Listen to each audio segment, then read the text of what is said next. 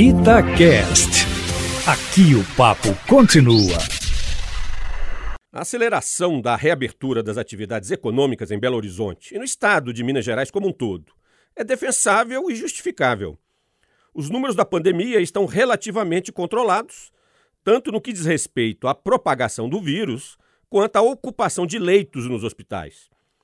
Melhor ainda é saber que Minas Gerais tem a menor taxa de mortalidade por Covid-19 de todo o país.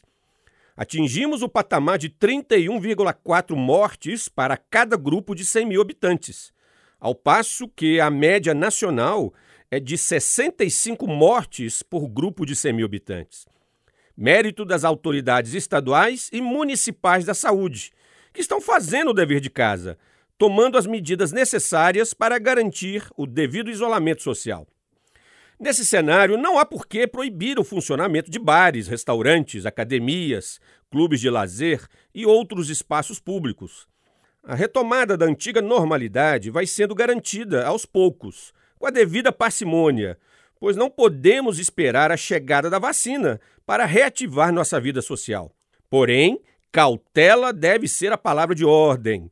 Não podemos aceitar a fala do presidente Bolsonaro, que afirmou na semana passada, em discurso para ruralistas no Mato Grosso, que ficar em casa é conversa mole, isso é para os fracos.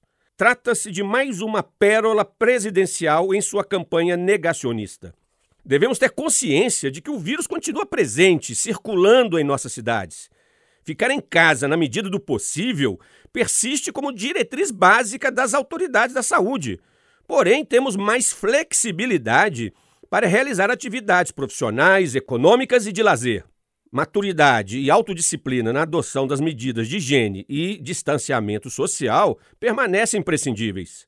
Lembro aos mais resistentes que a Europa como um todo está vivenciando nas últimas semanas uma retomada acelerada das infecções da Covid-19 após meses de redução expressiva.